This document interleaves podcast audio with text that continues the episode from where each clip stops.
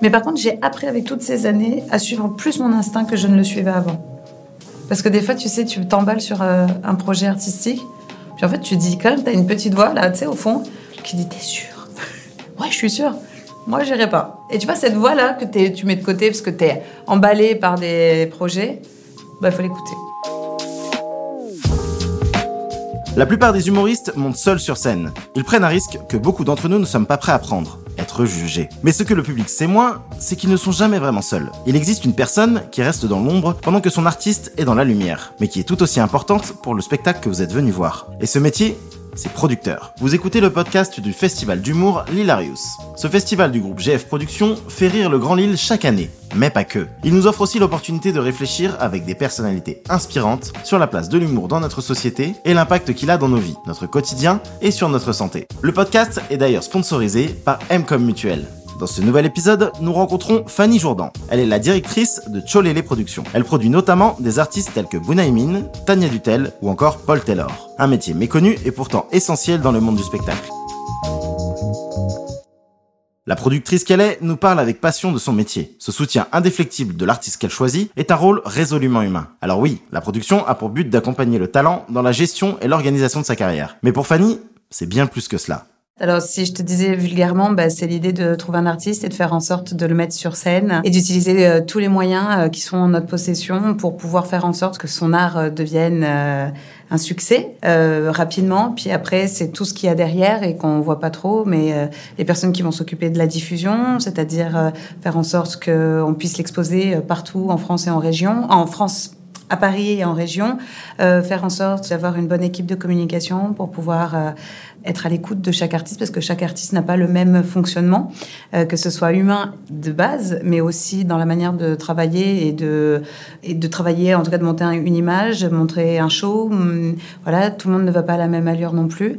Après, il y a une équipe de production, d'artistique. Et voilà, donc notre métier aujourd'hui, c'est de repérer un talent, croire en lui et faire tout ce qui est en notre pouvoir pour que ça fonctionne il est primordial de bien connaître le métier et de bien connaître l'environnement dans lequel on évolue de manière générale.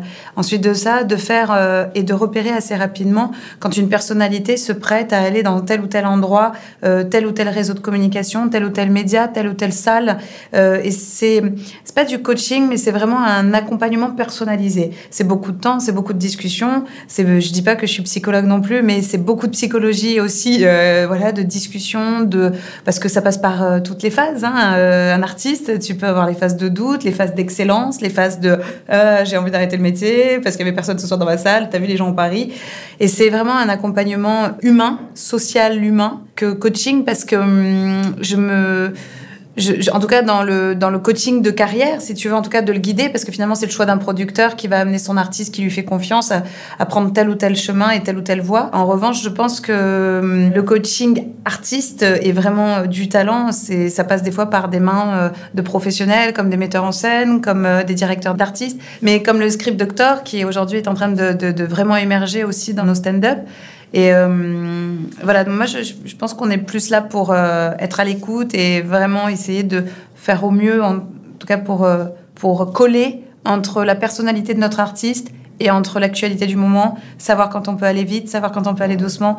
En fait, on a l'impression, tu sais, d'être dans un curseur sans cesse et de se dire, oh là là, c'est maintenant qu'il faut y aller. Mince, il n'est pas prêt. Ok, on va louper cette vague, mais on va prendre l'autre. Lorsque l'on accompagne son artiste, on vit des victoires à ses côtés mais également ses échecs. Un équilibre se crée alors. Cette chef d'entreprise a, comme beaucoup, su mettre à profit ses échecs douloureux pour en sortir du positif. J'ai eu euh, des, échecs artistiques, hein, parce que malheureusement, on peut pas tout réussir. Je les ai pas vécus en me disant que j'allais tout arrêter, mais je les ai plutôt mal vécus quand même. Bah, de toute manière, c'est un peu euh, quand tu crois à un artiste, enfin quand tu signes un artiste, c'est que tu crois en lui. Donc quand ça fonctionne pas, bah, tu te remets d'abord en cause, beaucoup, souvent. Et après, tu essaies de te dire, euh, bon, attends, on va essayer de rationaliser. Ça n'a pas marché parce qu'il y avait ça, parce qu'il y avait ça. Peut-être que c'était un mauvais timing. Peut-être que c'était, j'ai pas fait les bons, les bons choix. Tu sais, je te parlais tout à l'heure des choix que tu choisis selon l'artiste, selon les, le chemin que tu vas entreprendre, en tout cas pour arriver à, à, franchir des étapes.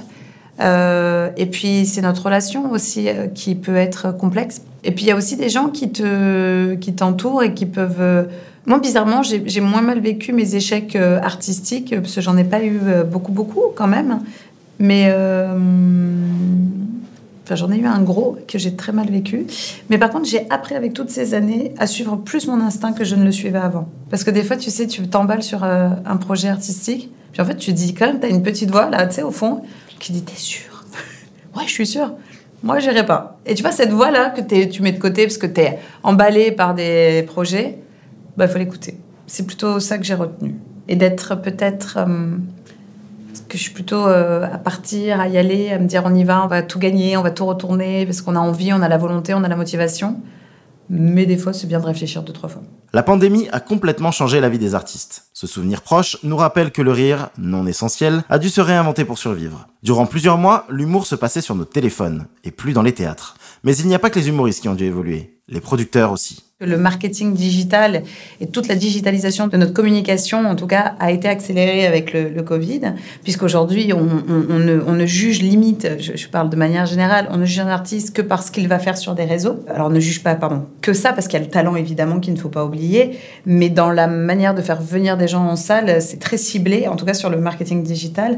Et je crois que euh, si tu veux être un bon ou une bonne productrice, un bon producteur ou une bonne productrice, euh, je pense que c'est d'être en perpétuel à l'affût, d'être tout le temps à l'affût, d'être vraiment dans la continuité de ton, de ton temps. Si tu ne peux pas le changer, si tu n'as pas envie de changer, tu ne pourras pas être un bon producteur. Évoluer avec son temps. Même si c'est pas facile parce que cette nouvelle technologie t'amène aussi à penser un tout petit peu à l'inverse et ça t'enlève toutes les idées que tu avais euh, conçues qui étaient très claires avant.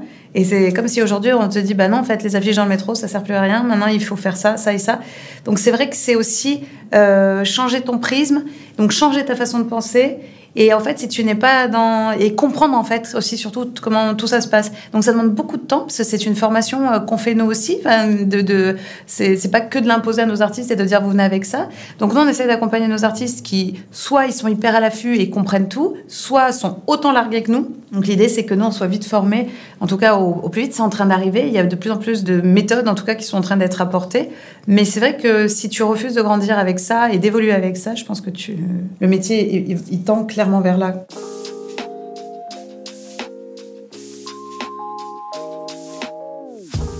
Vous venez d'écouter un podcast du festival Hilarious sponsorisé par Mcom Mutuel. Si ce podcast vous a plu, vous pouvez vous abonner sur toutes les plateformes de streaming. Et pour plus de contenus similaires et exclusifs, suivez le festival Hilarious sur les pages Instagram et Facebook et sur la chaîne YouTube de l'Hilarious. On vous dit à très vite et surtout, n'oubliez pas de rigoler, c'est bon pour la santé.